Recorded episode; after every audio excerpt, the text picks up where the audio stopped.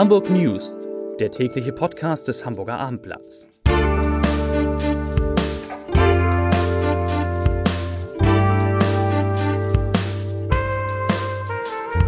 Hallo und herzlich willkommen, moin moin, zum täglichen News-Podcast des Hamburger Abendblatts. Mein Name ist, wie Sie der Stimme vielleicht schon entnehmen können, nicht Lars Heider, ich bin Matthias Iken und ich vertrete den Chefredakteur, der urlaubsbedingt nicht bei uns ist. Und deshalb werde ich diesen Podcast auch etwas braun-weißer gestalten. Nachher, da freue ich mich schon drauf, wird Andreas Bornemann einen Ausblick auf die neue Saison des FC St. Pauli wagen. Ich werde mit einigen Kollegen hier aus der Redaktion über die Nachrichten des Tages sprechen – doch bevor es soweit ist, drei Nachrichten in Kürze. Es ist ein Prozess, der uns die Fassung raubt. Vor dem Hamburger Amtsgericht hat ein Prozess gegen ein Paar begonnen, dem vorgeworfen wird, ihren drei Monate alten Sohn Mohammed fahrlässig durch Unterlassen getötet zu haben. Das Baby soll chronisch mangelernährt und stark untergewichtig gewesen sein. Der Rechtsmediziner Klaus Püschel schilderte heute vor Gericht schreckliche Details zum Tod des Babys. Bei einem Feuer in einer psychiatrischen Klinik in Hamburg sind am Mittwochabend vier Menschen verletzt worden. In einem Patientenzimmer einer geschlossenen Abteilung des UKE hat ein 38-jähriger alter Mann seine Bettdecke angezündet. Fünf Menschen wurden dabei verletzt. 22 weitere Patienten mussten betreut werden. Rund 120 Rettungskräfte waren im Einsatz. Und eine gute Nachricht, Hamburg ist in dem vergangenen Jahr um 10.600 Einwohner gewachsen und weist nun eine Bevölkerung von 1,84 Millionen Menschen aus. Das geht aus der neuen Bevölkerungsstatistik hervor. Gleichzeitig veröffentlichte das Statistische Amt Nord eine Prognose bis zum Jahr 2040. Je nach Ausmaß der Zuwanderung werde Hamburg dann im Jahr 2040 zwischen 1,95 und 2,05 Millionen Einwohner aufweisen. Die 2 Millionen, sie rücken in greifbare Nähe. Stefan Walter sitzt mir gegenüber, unser HSV-Experte. Der HSV hat heute seine Fans mit einer Nachricht überrascht. Stefan, was ist da los? Der HSV hat den auslaufenden Vertrag mit Hauptsponsor Emirates verlängert. Vor drei Monaten eigentlich ein unvorstellbarer Deal, der jetzt abgeschlossen werden konnte. Bis 2022 bleibt Emirates dem HSV treu und das ist durchaus eine gute Nachricht für den Verein auch. Wie viel Geld wird da fließen? 1,8 Millionen werden jetzt in der zweiten Liga fließen, genauso viel wie letzte Saison auch. Also die Konditionen bleiben gleich. Das heißt, beim Bundesliga-Aufstieg wandern dann 6 Millionen aufs HSV-Konto. Und wie ich den HSV kenne, hat er sicher schon Teil wieder ausgegeben, oder? Ja, tatsächlich äh, kommt morgen ein Neuzugang aus Nürnberg hier nach Hamburg, der hier seinen Medizincheck absolvieren wird. Sein Name ist Tim Leibold. Damit greift der HSV dem möglichen Wechsel von Douglas Santos vor und hat jetzt schon mal den Nachfolger verpflichtet. Das ist ja so ein bisschen die Bayern München Taktik, oder? Die Konkurrenten schwächen? Ja, es ist dann der zweite Mann, der aus Nürnberg kommt. Also kann man schon mal davon ausgehen, dass Nürnberg sich hinter dem HSV einreihen wird. Den werden die beiden besten Abwehrspieler weggekauft. Die müssen jetzt auch erstmal zusehen, wie sie sich defensiv aufstellen. Also ja, das Bayern-Prinzip äh, trifft es da, glaube ich, ganz gut. Aber nochmal zurück zu den Emirates. Warum macht diese Fluggesellschaft, die ja sonst eher auf den Trikots der ganz großen Champions League-Mannschaften prangt, diesen Deal mit einem Zweitligisten? Ja, der HSV reiht sich da in eine Reihe mit Arsenal und Real Madrid ein. Das passt auf den ersten Blick eigentlich nicht richtig. Tatsächlich ist Emirates die Flugstrecke Hamburg-Dubai sehr wichtig und Hamburg hat sich als wichtiger Standort für Emirates etabliert. Und so gesehen ist das für Emirates offenbar eine lukrative Werbung auch bei einem Zweitligisten. Vielen Dank, Stefan. Vom Volksparkstadion in Richtung Innenstadt geht es zur Polizei. Mein Kollege Christoph Heinemann, der sich mit der Polizei sehr, sehr gut auskennt, hat ja sich das neue Polizeigesetz angeschaut. Und vielleicht geht es Ihnen auch so wie mir bei dem Wort Polizeigesetz, denke ich immer an Großproteste in München. Droht das jetzt hier in Hamburg, wo man ein Polizeigesetz erarbeitet hat, auch? Nee, absolut nicht. Also es ist interessant, was alles nicht drin steht. Es ist kein Staatstrojaner drin, es ist keine Online-Durchsuchung. Eigentlich alles, was umstritten ist, findet man im Hamburger Gesetz so nicht. Haben sich da die Grünen durchgesetzt? Oder? Kann man so sagen. Die haben gut verhandelt. Ähm, eigentlich islamistische Gefährder werden mit Fußfesseln überwacht. Das ist sozusagen die drastischste Neuerung, die es gibt. Ansonsten findet sich nichts, wo man als Grüner sagen müsste, das tut einem richtig weh. Kann man so im Vergleich der Bundesländer sagen, dass Hamburg damit das zahmste Polizeigesetz hat? Ja, eines der zahmsten. Das ist ja noch nicht durch. Der Entwurf muss noch beschlossen werden, muss noch weiter erarbeitet werden. Es gibt noch eine Expertenanhörung, aber im Vergleich sieht es nicht so drastisch aus. Da haben ja offenbar die Proteste auch in anderen Bundesländern gewirkt, oder? Ja, und wahrscheinlich auch die politische Macht der Grünen inzwischen, ne, die man hat. Da hat Antje Möller, die Verhandlungsführerin der Grünen, dann tatsächlich ihre Position ganz gut durchgesetzt. Täuscht der Eindruck, dass die, äh, das Thema Polizei, was ja bis zum G20-Gipfel bei der SPD als, als Top-Thema verortet war, so ein bisschen jetzt von der Gewichtigkeit verloren hat und man eher sich auf die Grünen zubewegt? Ich glaube, man versucht sich so als, als moderne Sicherheitspolitiker zu verkaufen. Und das ist auch so ein Ansatz, dass man sagt, wir sind keine Hardliner, wir versuchen vernünftige Lösungen zu finden. Und so wurde dieser Kompromiss jetzt auch verkauft. Wenn wir vor zwei Jahren ein neues Polizeigesetz beschlossen hätten, hätte das anders ausgesehen? Wahrscheinlich ja, auch unter Eindruck des G20-Gipfels hätte man wahrscheinlich mehr gemacht, auch unter Eindruck von dem Berliner Anschlag. Ähm, so hat man das Gefühl, das Thema ist im Moment nicht so akut, dass man da so weitreichende Befugnisse geben müsste an die Polizei. Wenn du es kommentieren würdest, wie findest du das Polizeigesetz? Ja, es, ist, es erscheint schlüssig, auf? es erscheint schlüssig, es ist sozusagen, es geht nicht zu weit, aber man muss eben die Fragen, die noch anstehen, also Stichwort Online-Durchsuchung, das wird ja kommen. Man muss sich dem stellen und das hat man jetzt noch nicht in dem Umfang getan. Also man hat vieles vertagt und muss jetzt gucken, wann man sich diesen Fragen nochmal richtig annimmt. Der HSV verpflichtet einen Spieler nach dem nächsten und viele St. Pauli-Fans fragen sich nervös, wann kommen denn bei uns die Neuzugänge? Deshalb freue ich mich, dass ich jetzt mit Andreas Bornemann, dem Sportchef des FC St. Pauli, sprechen kann und hoffentlich Antworten auf die Frage bekomme, wann denn beim FC St. Pauli die neuen Transfers bekannt gegeben werden. Herr Bornemann, Sie sind ja seit einigen Tagen am Millern-Tor. Die Mannschaft hat sich im letzten Jahr als Wundertüte präsentiert. In der Hinrunde war sie Vierter, in der Rückrunde 17. Welcher Leistungsstand hat denn die Mannschaft? es ist die, die Wundertüte ist, glaube ich, ein treffender Ausdruck und das äh, gilt natürlich auch äh, aktuell für die Situation und mit vielen angeschlagenen Spielern, äh, dass äh, sicherlich äh, mit dem Jos Lupai, der ja da hinten raus die letzten sechs, sieben Spiele übernommen hat, für ihn auch schwierig ist einzuschätzen, was denn tatsächlich in dieser äh, Mannschaft drinsteckt, weil er, weil er hinten raus auch acht, neun, zehn Stammspieler nicht zur Verfügung hatte. Und äh, das muss man, muss man äh, einfach mal sehen. Das ist äh, die höchste Priorität sozusagen jetzt für die Vorbereitung.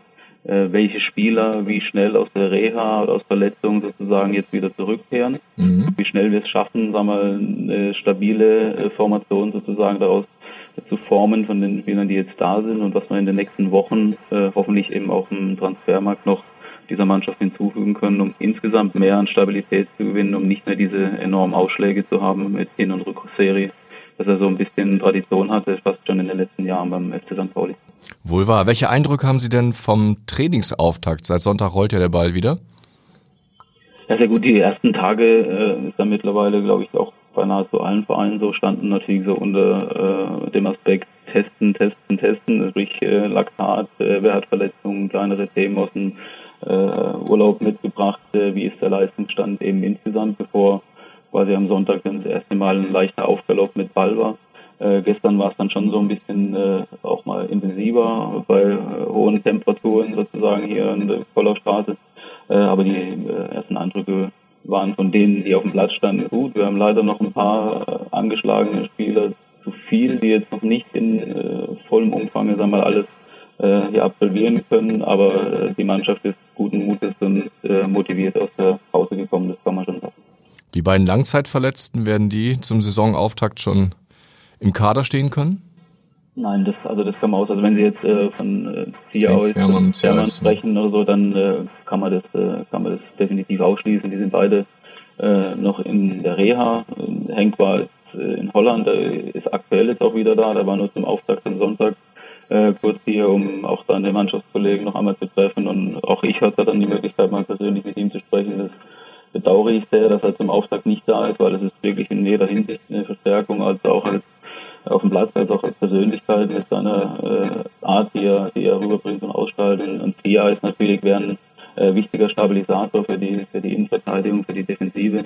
Auch der ist noch im Reha-Prozess und äh, ist allerdings hier äh, in, in Hamburg, macht die Reha mit äh, unseren äh, medizinischen Abteilungen, mit unseren Reha-Trainern.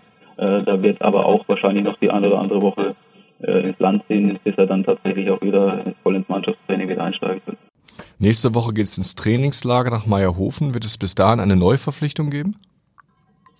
Ja, das kann ich nicht äh, versprechen, aber auch nicht ausschließen. Das ist äh, äh sicherlich auch da in der Phase, äh, wo eigentlich der Transfermarkt ja noch gar nicht eröffnet hat, nur weil wir natürlich relativ früh in die Saison starten und damit auch sehr früh in die Vorbereitung ist natürlich die Verwunderung oder vielleicht auch die Ungeduld bei Anhängern und im Umfeld und Fans natürlich sehr groß. Das kann ich auch nachvollziehen, aber wir haben natürlich schon eine besondere Konstellation. Ein, ein Trainer, wie ich vorher schon angesprochen habe, der die Mannschaft nur fünf, sechs Wochen äh, kennengelernt hat, wo sie eigentlich gar nicht in ihrem vollen äh, Umfang zusammen war.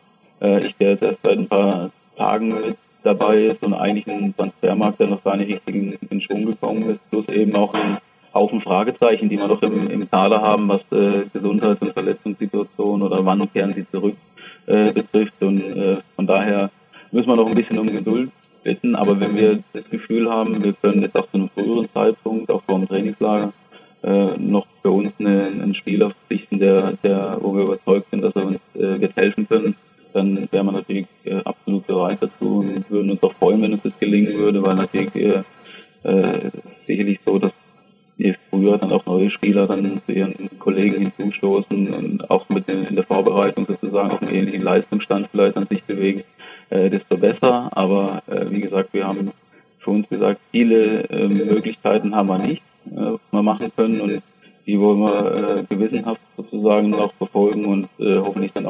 die, nötigen Verstärkungen an uns ziehen. Welcher Mannschaftsteil hat Priorität? Es geht eigentlich, wenn man, wenn man sich so ein bisschen anschaut, wir haben ja doch äh, schon, glaube ich, acht, neun Spieler aus dem letzten Kader nicht, nicht mehr nicht mehr dabei, also Verträge ausgelaufen oder haben, haben gewechselt. Also ich, das zieht sich eigentlich quer durch alle alle Mannschaftsteile, ob durch die die äh, letzte Reihe in, in der, im Abwehrverbund, ob im Mittelfeld oder auch in vorderster Linie. Also von daher kann man durchaus sagen, dass wir äh, in allen Mannschaftsteilen eigentlich äh, mit offenen Augen unterwegs sind und äh, sehr aufmerksam verfolgen, was sich für Möglichkeiten dafür uns bietet. Der HSV hat ja schon acht Spieler verpflichtet, wir sind bei zwei. Gleichen wir das noch aus? So 8 zu 8. Der, wenn, wenn es jetzt mal übertragen will, mit Ausgleich auf dem, auf dem Fußballplatz, das Spiel ist ja nicht mal angepfiffen, wenn, wenn man eigentlich äh, ganz formal sagt, öffnet der Transfermarkt am 1. Juli. Aber äh, das, glaube ich, ist nicht die Maßgabe. Jeder hat natürlich seine eigenen Themen, eigenen Prioritäten und äh, ich glaube einfach, dass der HSV auch sehr viele Dinge schon im, im, Vorgriff auf die Saison in die Wege geleitet hat, wenn man unseren Jerry Dustiak denkt oder Jamra oder Spieler, die sie geholt haben und äh, haben jetzt natürlich schon ein bisschen den Vorteil, dass sie vielleicht jetzt noch am, am Feinschliff sind, um die letzten äh, ein, zwei, drei Positionen noch uns äh, schließen zu können. Da sind sie leider uns ein Ticken voraus, aber es ist ja, wie gesagt, man hat sagt ja immer, eine Saison ist kein 100-Meter-Sprint, sondern eher ein Marathon. Also insofern äh, haben wir noch etwas Zeit, äh, um die Lücke dazu zu laufen. Letzte Frage, Sie müssen ja neue Spieler verpflichten. Wenn das ein Marathon ist, was ist denn dann die Zielzeit für diese Saison? Also wo wollen wir landen? Das haben wir äh, natürlich, glaube ich, haben Sie sicherlich auch verfolgt, also so, so ein bisschen, äh, wenn die Rolle rückwärts geht, vielleicht zu weit, aber ich glaube auch Leos Lupai hat so versucht, ein bisschen äh, dann zu bremsen, weil er, weil er bei seinem Antritt doch äh, sehr, sehr offensiv unterwegs war, auch mit seinen Aussagen in den nächsten ein, zwei Jahren aufsteigen zu wollen und äh, sicherlich damals unter dem Eindruck äh, der Chance von der Tabelle mit drei Punkten Rückstand noch irgendwie an die Relegationsplätze oder an die Aufstiegsplätze ranspringen zu können. Äh, und, und sicherlich auch natürlich noch nicht in dem Wissen, wie die äh, zweite Liga aussehen wird mit drei Absteigern aus der ersten Liga und mit dem HSV, äh, der den einzig sicherer Aufsteiger vor der Saison gehandelt wurde und das Ziel äh, verpasst hat. Also insofern kann man ja fast schon sagen, die vorderen vier Plätze eigentlich äh, für sehr zumindest wirtschaftlich finanziell starke Vereine, die aus der Liga, ersten Liga gekommen sind, fast schon vergeben sind. Aber wir haben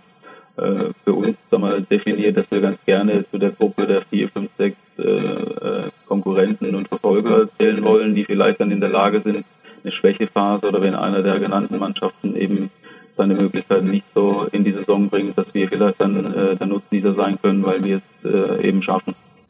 Alles klar, wir drücken die Daumen. Herr Bornemann, herzlichen Dank ans Millern-Tor und kaufen Sie uns ein paar schöne Spieler. Nach so viel Sport möchte ich auch fast mit dem Sport aufhören, denn dieses Wochenende wird wieder ein sportliches Wochenende. Die Beachvolleyballer kommen nach Hamburg und das Wetter ist vielversprechend. Am Freitag Sonne 24 Grad, am Sonnabend Sonne 29 Grad am Sonntag Sonne 33 Grad. Ich möchte Sie aber nicht in den Abend lassen, ohne den Leserbrief, der mich heute Morgen schon um 8.22 Uhr erreicht hat, noch kurz Ihnen vorzulesen. Es geht darin um die neue Heimat, das große Thema, das in der heutigen Ausgabe des Abendblatts sich um die wirklich sehenswerte Ausstellung im Hamburg Museum zur neuen Heimat dreht.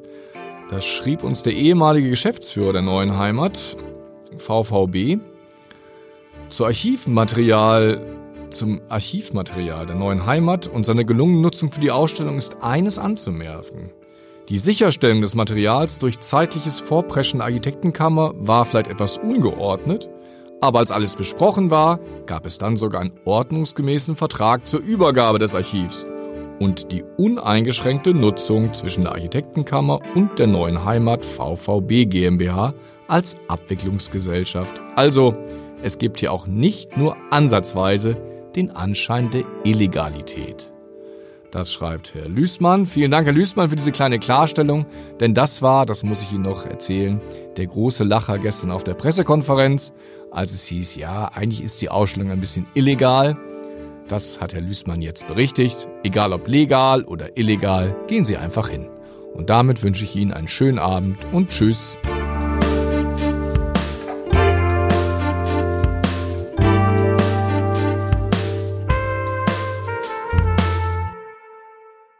Weitere Podcasts vom Hamburger Abendblatt finden Sie auf abendblatt.de slash podcast.